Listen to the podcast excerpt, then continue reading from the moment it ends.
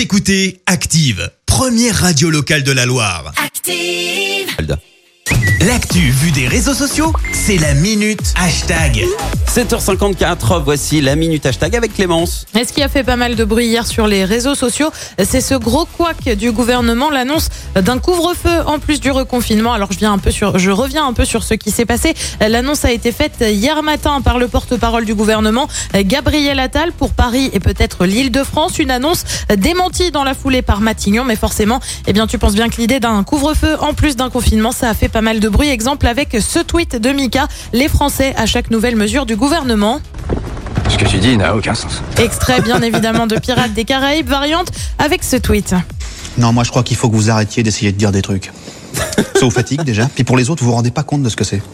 Moi, quand vous faites ça, ça me fout une angoisse. Je pourrais vous tuer, je crois. De chagrin, hein. Je vous jure, c'est pas bien.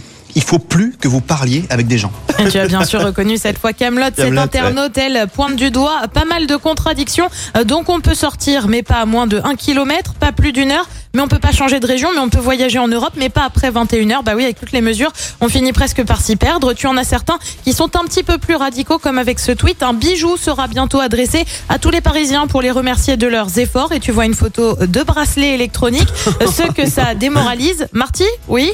Euh, un conseil, quoi qu'il arrive, ne va jamais en 2020, avec bien sûr une photo de retour vers le futur. Et puis il y a ceux qui se moquent un peu du porte-parole du gouvernement, comme cet internaute. Il a fait une gaffe et tu vois une photo, euh, somme toute très commerciale, de Gabriel Attal, pantalon retroussé, euh, journal et verre de vin dans les mains, le tout avec un magnifique sourire. Alors Gabriel. On a bien envie de lui dire que c'est pas le seul à avoir fait des petites gaffes. On se rappelle euh, de Jean Castex qui ne connaissait pas le nom de l'application Stop Covid c'est vrai. et l'avait renommé. Tu te souviens comment Télécovid. Exactement, plus récemment. L'état d'urgence qui n'a donc pas été prolongé comme le souhaitait le gouvernement, faute de parlementaires euh, La République en marche dans l'hémicycle. Alors Gabriel, on a quand même bien envie de te dire courage ma belle, c'est un mauvais moment à passer. Écoutez Active en HD sur votre smartphone, dans la Loire, la Haute-Loire et partout en France, sur activeradio.com.